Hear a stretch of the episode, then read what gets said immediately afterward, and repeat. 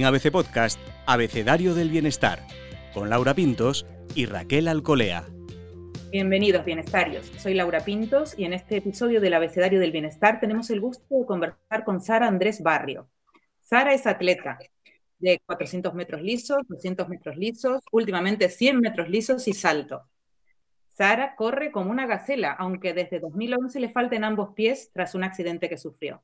Pero además Sara practica otros muchos deportes y como marca personal luce una sonrisa abierta, grande y contagiosa.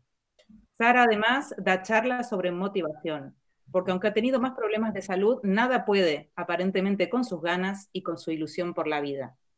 Hoy, con la S de superación.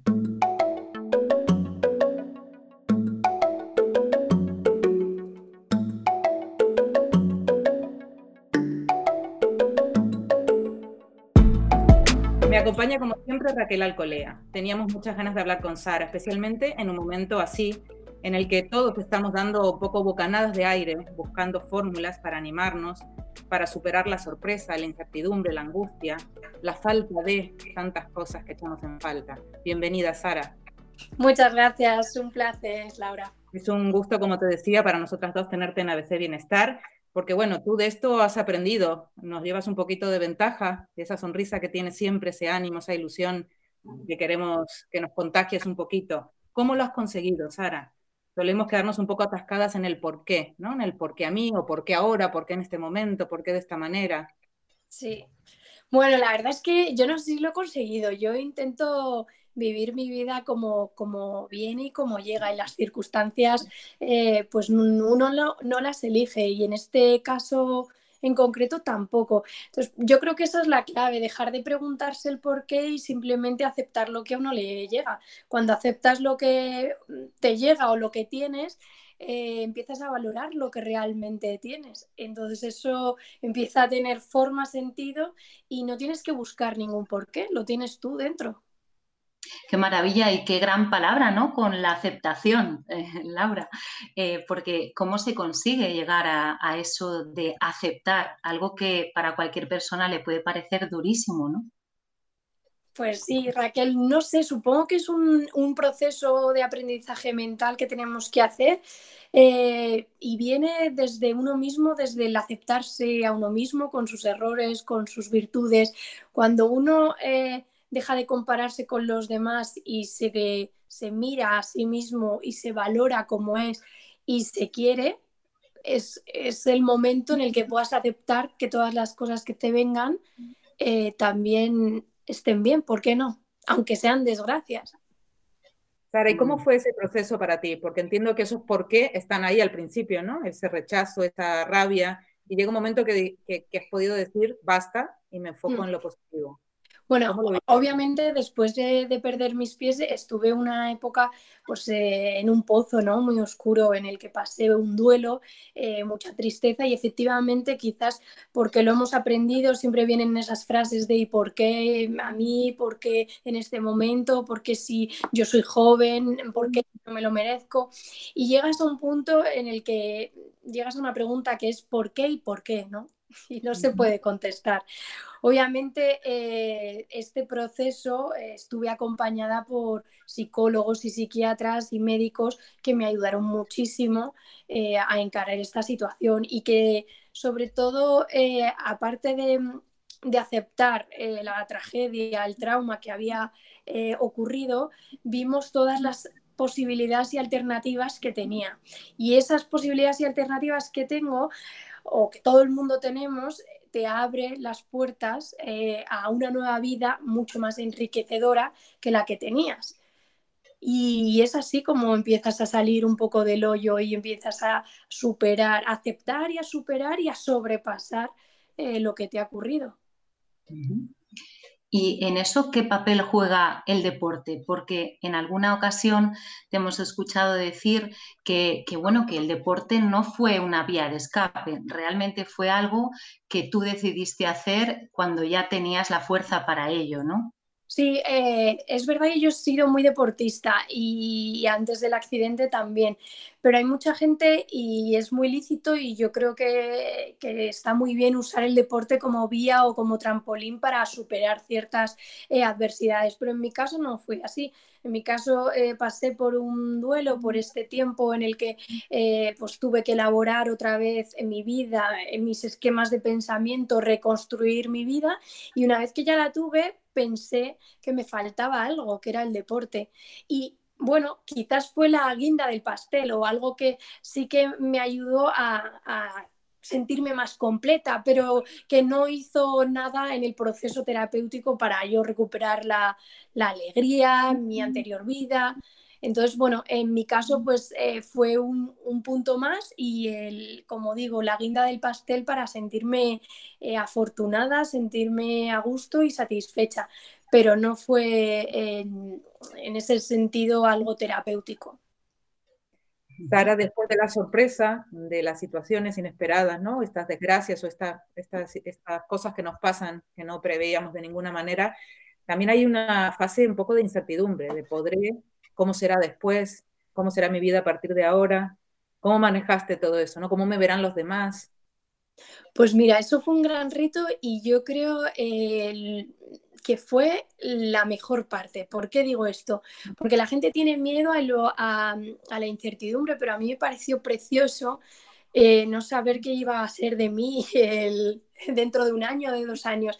Y eso es lo bonito de la vida, que no tienes por qué saber qué te va a ocurrir, simplemente tener fe en que va a ocurrirte algo bueno.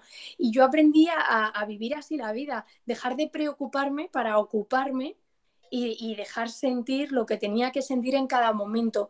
Obviamente en algunos momentos hubo eh, pues miedo a que me rechazara la gente, a que me vieran diferente, pero me di cuenta de que tratándolo de manera natural como era, eh, porque yo lo vivía así todos los días, me levantaba sin pies y me veía, para mí ya eso era súper natural, pues tratándolo de una manera natural como yo lo vivía, la gente me iba a tratar de manera natural y así fue que no, no tuve ningún rechazo, no vi ningún rechazo, en algún momento a lo mejor, pero que no, en general la gente acepta muy bien cuando algo se le muestra de una manera natural. Y al contrario, cuando uno quiere ocultar, quiere eh, aparentar, quiere mm, hacer mm, ver otra cosa, entonces es cuando las personas captan esa necesidad ¿no? de ocultar y tal, y es cuando hay esa mirada que quizás pueda ser más prejuiciosa hacia los demás. Así que yo creo que la, la mejor forma es primero no, no esperarte nada malo de la vida y descubrir, sorprenderte con las cosas nuevas y que te guste esa incertidumbre y segundo, todo lo que tú tengas, tratarlo con la mayor naturalidad porque los demás van a tratarlo de igual forma. Mm. Una de las cosas que, hemos hablado siempre de ti, de tu persona, de lo que transmites, es esta sonrisa, ¿no? Esta capacidad de, ver las cosas de un modo optimista a través de tus charlas de motivación, a través de, no sé, el trabajo que haces con, niños, por ejemplo, ¿no? ¿Cómo, eh, ¿Eso se lleva dentro o eso lo has entrenado, Sara, ese talento para transmitir la positividad? Mm, yo creo que hay una parte innata en la que, bueno, pues cada uno somos más o menos eh, positivos y luego se entrena, por supuesto. Es como todo, es un proceso de pensamiento que si uno eh, lo eh, ejercita todos los días, al final se automatiza, igual que el pesimismo. Por tanto, es súper importante trabajárselo a uno mismo y cuando uno sienta o note o perciba o sea consciente de que un pensamiento es negativo y que ese pensamiento negativo te hace mal, lo bueno es darse cuenta, eh, observarlo y dejarlo pasar y, transformar ese pensamiento en algo positivo. Por ejemplo, yo muchas veces al principio decía, eh, bueno, pues es que no voy a poder hacer las cosas eh, que antes hacía y me daba cuenta y ese pensamiento me minaba porque decía, ostras, no tengo pies, ya no voy a poder caminar, correr. Al principio, ¿no? Pensaba eso. Bueno, cuando me di cuenta de que ese pensamiento solo hacía más que ponerme triste e imposibilitarme para ello, dije, no, mira, voy a intentar hacerlo y no sé cuál va a ser el resultado ni si va a salir bien o no, pero voy a intentar hacerlo y puede que lo consiga. Y, así fue, que no solo anduve, sino que ahora corro y ahora soy atleta paralímpica. O sea que quizás los límites están más en nuestra cabeza que, en nuestro físico. Obviamente hay un límite físico que, a mí no me van a crecer los pies, pero eh, tengo unos pies estupendos de robot que sí que me van a hacer andar. Entonces esa es la, parte positiva, claro. Sara, pero eh, em, después de superar el accidente, la doble amputación y, volver un poco a la actividad plena y al deporte, la vida te presentó nuevas, nuevas pruebas. Mm. Tuviste cáncer y también lo superaste. Parece un poco que si uno supera una desgracia o un, desafío tan grande como el que tuviste primero, pues la vida ya no te va a poner estas piedras delante, ¿no? ¿Cómo, ¿Cómo te enfrentaste a otro segundo desafío, a un tercer desafío de salud? ¿Cómo hiciste para no caer en esas, no recaer? Pues básicamente eh, sabiendo que la vida es cambiante y que aunque te haya ocurrido lo más duro de la vida, todavía te pueden golpear más. Es que es así. O sea, el que piense que se levanta por la mañana y piense que todo va a ser maravilloso y que eh, no le va a ocurrir nada, pues hombre, es un poco irreal. Obviamente es lo que esperamos, oye, que mi vida sea buena, que pueda ser feliz, que mis eh, familiares estén sanos, pero la realidad es que nos puede ocurrir, que vamos a tener enfermedades, pueden ocurrir accidentes, entonces sabiendo que eso puede ocurrir, no hay que alarmarse ni, oh, me ha vuelto a pasar a mí, sí, claro, es que por eh, al final, pues por estadística te puede tocar. Entonces, es verdad que al superar algo tan grave como la pérdida de mis pies, eh, el cáncer eh, no dejó de ser grave, pero sí que lo llevaba mejor porque dentro de lo que cabía era un cáncer que se podía operar, que me lo quitaban. Entonces, hasta el momento en el que me dijeron que no estaba extendido por mi cuerpo, estuve un poco preocupada, pero una vez que me dijeron que estaba localizado y que me lo iban a quitar, pensé, bueno, es que es una maravilla tener médicos así que me puedan operar y que me lo quiten. Por tanto, no es tan grave y es verdad que en la vida vamos a tener siempre dificultades. Solo hay que ver, eh, yo creo que de esas dificultades la parte buena que sacamos. Eh, de la pérdida de mis pies, pues saco que tengo una segunda oportunidad para vivir. Qué bueno, ¿no? Del cáncer eh, tengo que otra vez me reafirmo que tengo más vidas que un gato, ¿no? Que, ostras, y que la, y que, y que la parte, em, bueno, de tecnología, los médicos han avanzado tanto que me lo pueden quitar, ¿no? Tengo que aprender a eso y a valorar pues si antes no lo valoraba todo lo importante que tengo en la vida. O sea, yo creo que siempre se puede aprender de cada situación negativa o mala se puede aprender, por ejemplo, cuando muchas amigas mías, digo, bueno, a mí me ha pasado cuando tienes una pareja y, pues se rompe la relación.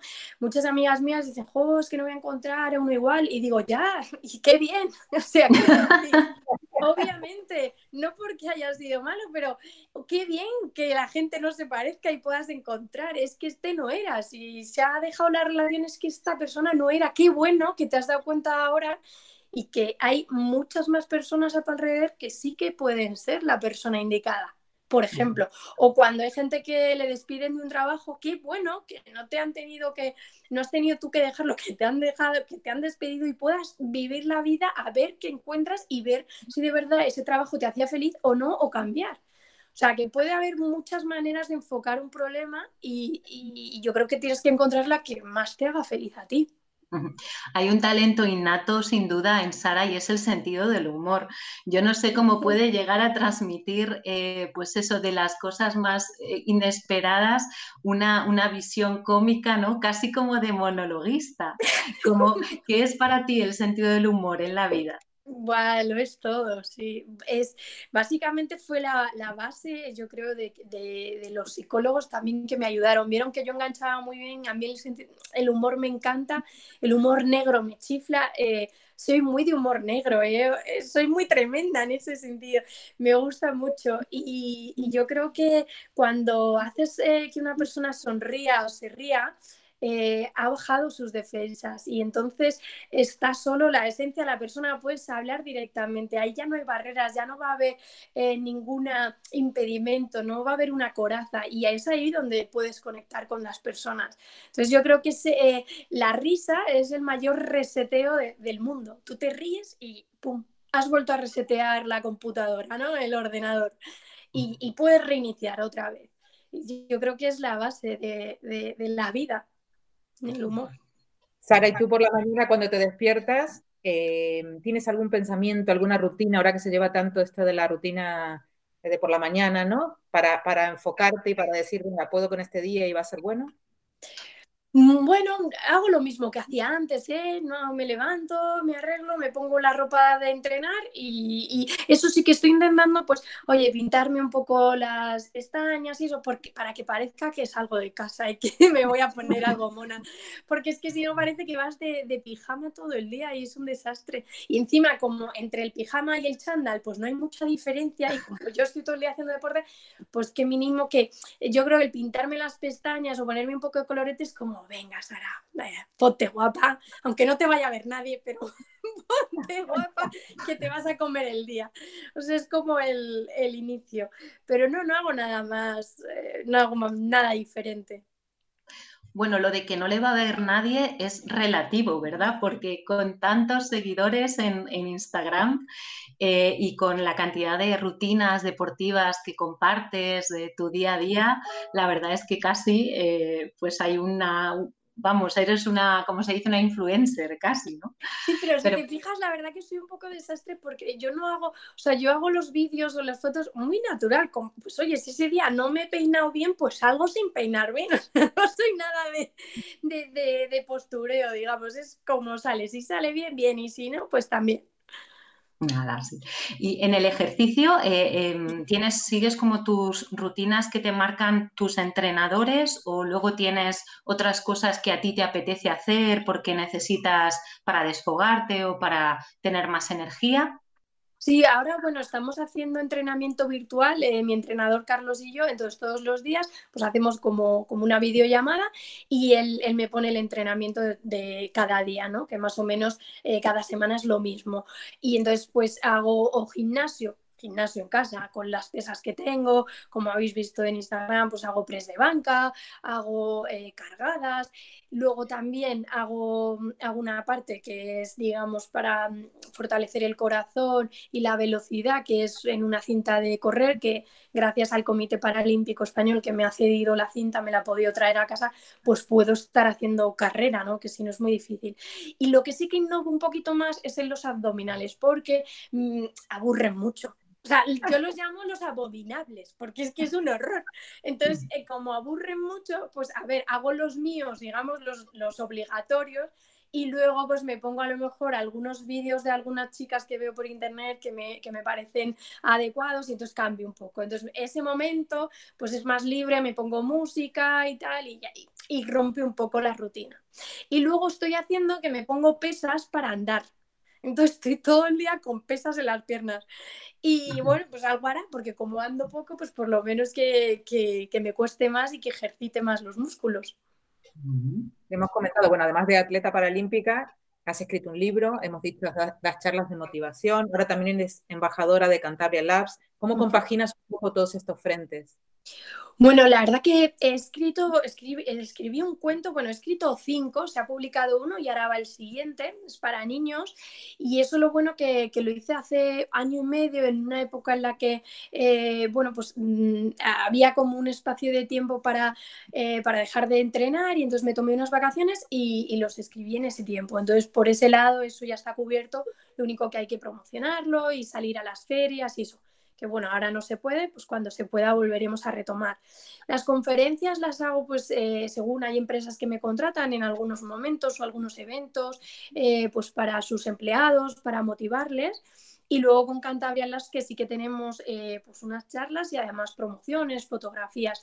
Yo creo que se, vamos, lo llevo bien. Eh, no todas las semanas tengo eventos ni cosas. Intento que al mes más o menos hacer dos, tres cosas máximo para que no rompan mucho la rutina. Y sobre todo porque el, entre, el ser un deportista a alto nivel, la diferencia que hay entre un deportista amateur y un deportista de élite básicamente es el descanso. Es decir, cuando una persona amateur eh, trabaja y entrena, pues eh, en ese día entero ha hecho un montón de cosas y su músculo, su, su, cuerpo, su sistema nervioso está cansado. Nosotros, por el contrario, lo único que hacemos es entrenar, que es nuestro trabajo. Y por tanto, el resto del día lo tenemos para descansar y eso es muy importante que la gente hay veces que dice, ¡oh, qué poco entrenáis! Bueno, poco, a lo mejor son cuatro horas al día y el resto de las horas lo que tengo que hacer, mi trabajo es descansar, que parece una chorrada, pero es mm, súper importante. Y, mm, y, entonces eso intento que el descanso y el entreno tenga la misma proporción y solo utilizar algunos días al mes para hacer cosas eh, esporádicas. Y bueno, la verdad que como Eh, me acompaña, siempre me ha apoyado y conoce muy bien cómo es la vida de un deportista, me lo pone muy fácil. Entonces mm, se adapta mucho a lo que yo necesite, a cuando yo puedo. ¿Por qué escribiste esos cuentos? ¿Tienen, ¿Tenías un interés por transmitir? Eh, porque en las charlas de motivación eh, es espectacular el efecto que produces en los niños, ¿no? O sea, se quedan así con la boca abierta mirando y, querías transmitir eh, directamente lo que sientes, cómo vives la vida a través de los cuentos para niños o porque tú eres profesora y también tienes esa vocación. Debe haber un poco de cada. Al ser profesora, eh, pues eh, me gusta la lectura, me gusta contarles historias a los niños y, ¿por qué no, intentar contarla yo? Por otra parte, tenía la parte de discapacidad en la que yo vivo, los compañeros de paralímpicos, el deporte y una tercera, digamos, eh, un tercer espacio que quería cubrir era esa necesidad de de que las personas vean natural lo que es natural para mí, ¿no? La discapacidad. Y pensé que esta labor se tiene que hacer desde los niños, desde eh, niños bien pequeñitos, para que no eh, les sea extraño, porque una persona con prejuicios o con ideas preconcebidas las tiene porque no ha visto antes algo así. Es decir, nosotros vemos a personas con gafas, con brackets y no los vemos eh, antinatural, nos parece súper normal y corriente porque los hemos visto millones de veces.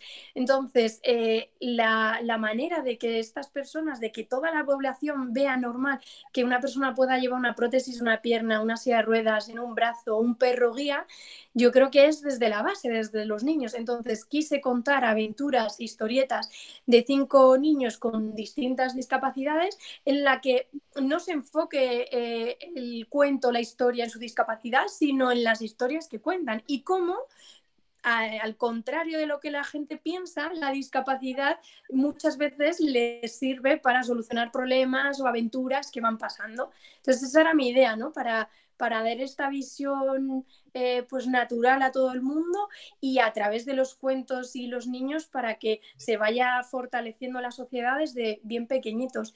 Y luego como me gusta pintar, pues pensé, bueno, pues los ilustro yo también, claro. Madre mía, cuántas cosas. Yo, creo, que soy un poco hiperactiva, creo. creo. Con todo lo que nos cuentas, nos permite vislumbrar una poderosa fuerza interior, ¿no? Tienes ahí un motor imbatible que tira y tira y, y, se mete en todas las aventuras que te presenta la vida.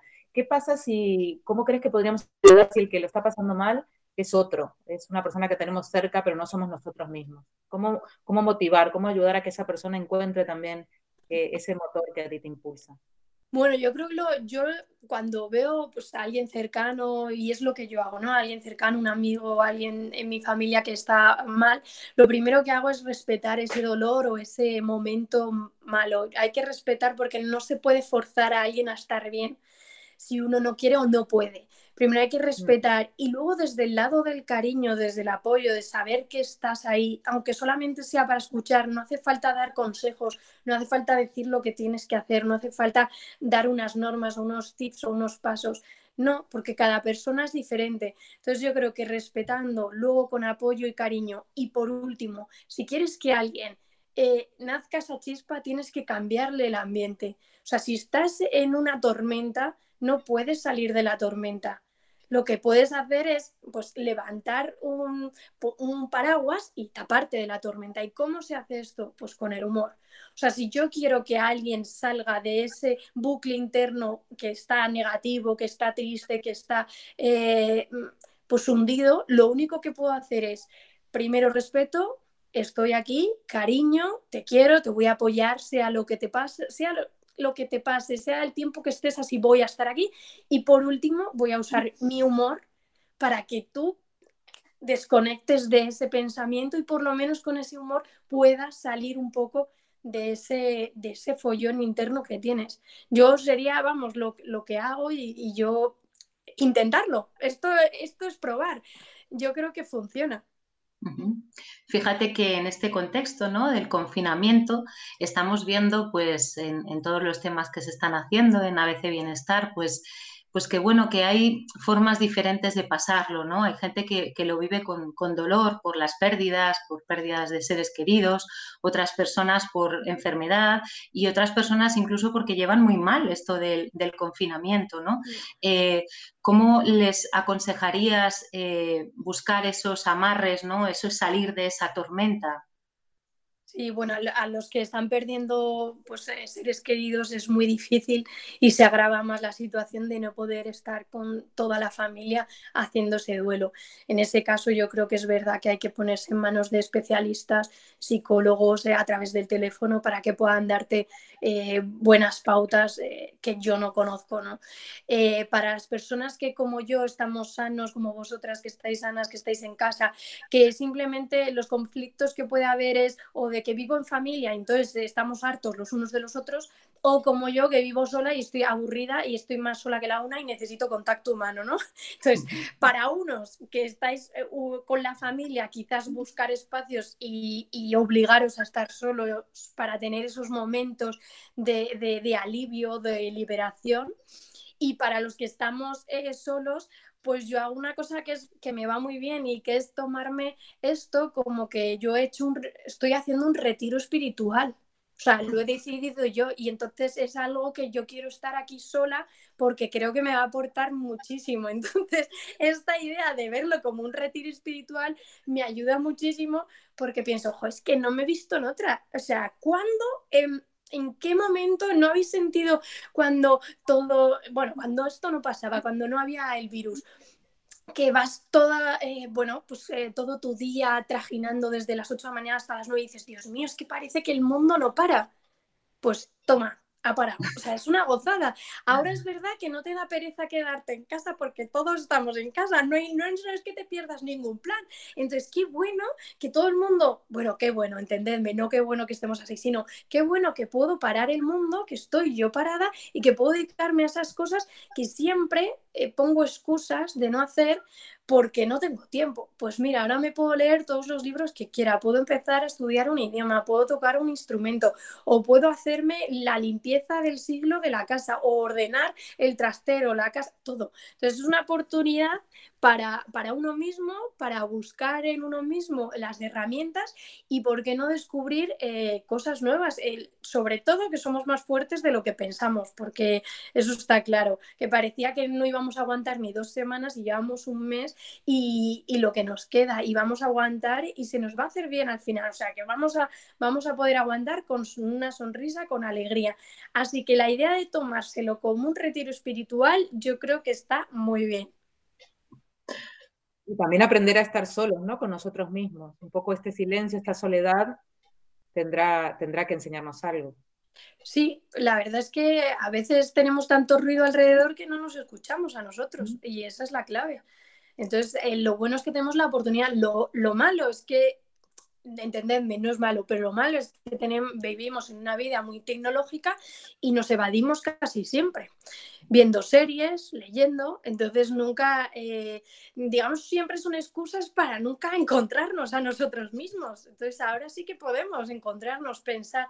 Y ahora yo estoy retomando la meditación, cosa que, que me encanta que había dejado de hacer y ahora estoy volviendo a meditar porque veo que lo necesito, veo que me ayuda y veo que me, hace estar serena, tranquila, feliz. Entonces, eh, la meditación es estar con uno mismo, es escuchar ese silencio interno.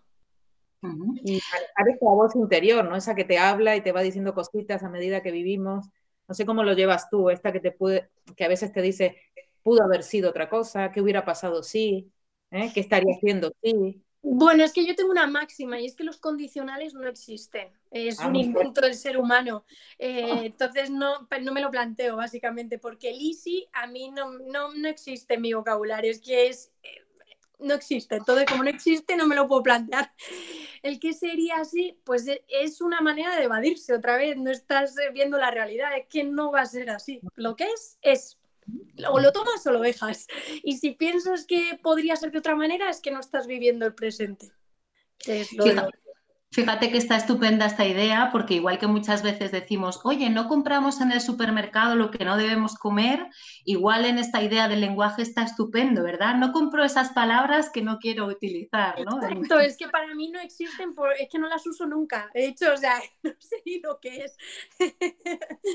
claro, es que cómo se habla uno mismo es muy importante, la narrativa que se da a uno mismo y, y bueno, es el condicional para, narrar historias en una novela está muy bien, pero para la vida eh, real no sirve para nada. Sí, para, para sufrir, para pensar en lo que no tienes que pensar y para alargar el sufrimiento, nada más.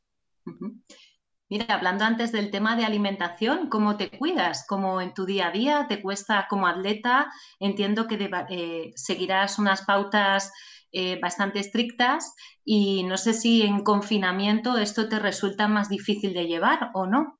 Sí, tengo un nutricionista que me va diciendo pues cada semana un menú, más o menos es eh, parecido en, cuestión de hidratos de carbono, proteínas, se parece, lo que pasa que en diferentes eh, recetas. es decir, que la primera semana me entró ansiedad y, y comí más de la cuenta, ahora ya me controlo mejor y bueno, algún día pues sí que me he hecho pues, algún pequeño regalo, pues un bizcocho, una pizza, algo así. Todo casero, ¿eh? Pero pero ¿quién no ha hecho bizcocho de limón en esta cuarentena? Que levante la mano, porque todos. y también dentro de lo malo pienso, bueno, a ver, si todo lo estamos haciendo bien, estamos cuidándonos, eh, estamos entreteniéndonos el día a día, estoy entrenando, pues oye, por comer un poco más y darme un pequeño lujo tampoco hay que machacarnos, no pasa nada. No, es toda la razón, toda la razón.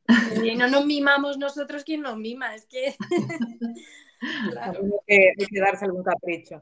Claro. con todo lo eh, si tuvieras tú que decir cuál fue tu momento más duro, ¿cuál sería?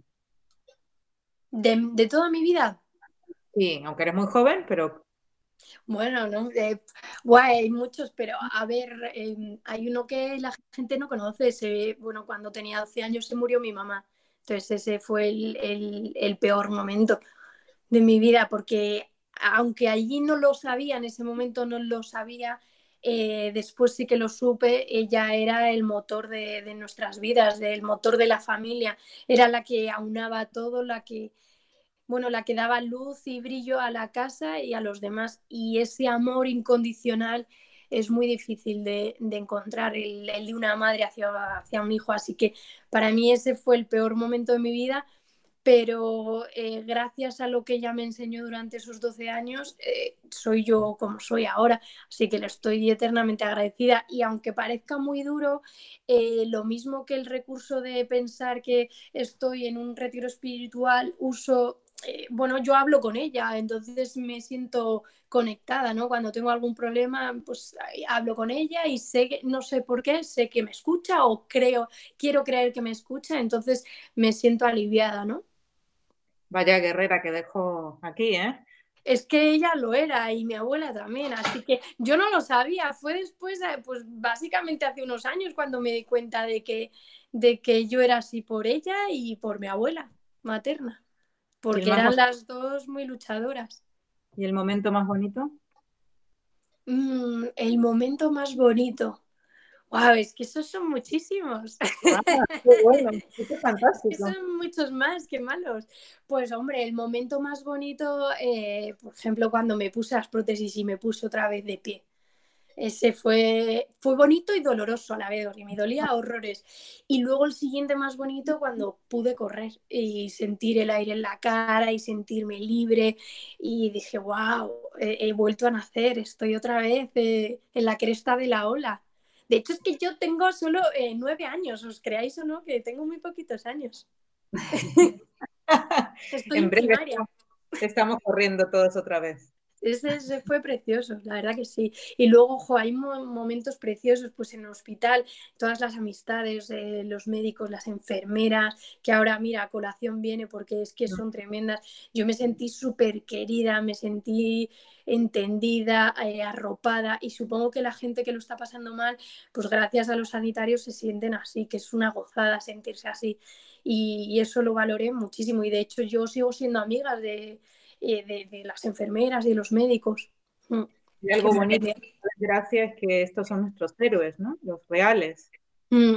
Sí, es que aparte de que, hay, de que hacen una labor, eh, bueno, la que, la que les gusta hacer, ¿no? La de su profesión, aparte de eso, yo creo que son héroes, pero no por la labor, que es la que tienen que hacer, sino por toda la emoción, todos los sentimientos eh, que le ponen, y el mimo y el cuidado. Eso es lo que hace la diferencia y que la gente se sienta arropada, que no se sienta sola y que se sienta querida, eso no tiene precio.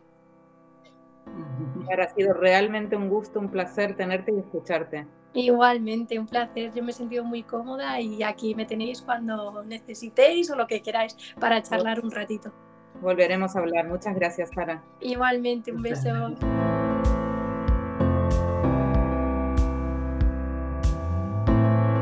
Raquel, de tantas cosas tan fantásticas, maravillosas, inspiradoras que nos ha contado Sara, ¿con cuál te quedas? Madre mía, a mí me, me encanta todo lo que ha contado me llega, me emociona profundamente. Eh, menos mal que aquí no se ve, solo se escucha porque están los ojitos así un poquito borrosos. Pero bueno, me encanta su visión de la vida, me encanta el sentido del humor, me encanta que juegue, eh, que rete, eh, que supere y pida que nos superemos y, es, me encanta su efecto contagioso. ¿no? Yo me voy hoy con energía y eso no tiene precio. Así que eh, muchísimas gracias, Sara. Oh, muchas gracias a ti. Qué bien. Qué, gusto. qué bonito ver la vida como una aventura, sin miedo al cambio, sin miedo a las sorpresas, sin miedo a lo que va a pasar, sino abiertos a todo eso. Me encanta ese espíritu, Sara. Te lo pido prestado para intentar vivirlo cada día. Qué bueno, todo tuyo porque está en todos nosotros y, lo vais a descubrir en cuanto lo pongas en práctica y lo pienses de verdad, que todo es maravilloso lo que te venga, eh, seguro que todo lo que venga será maravilloso. Muchas gracias. Muchas gracias a ti por participar.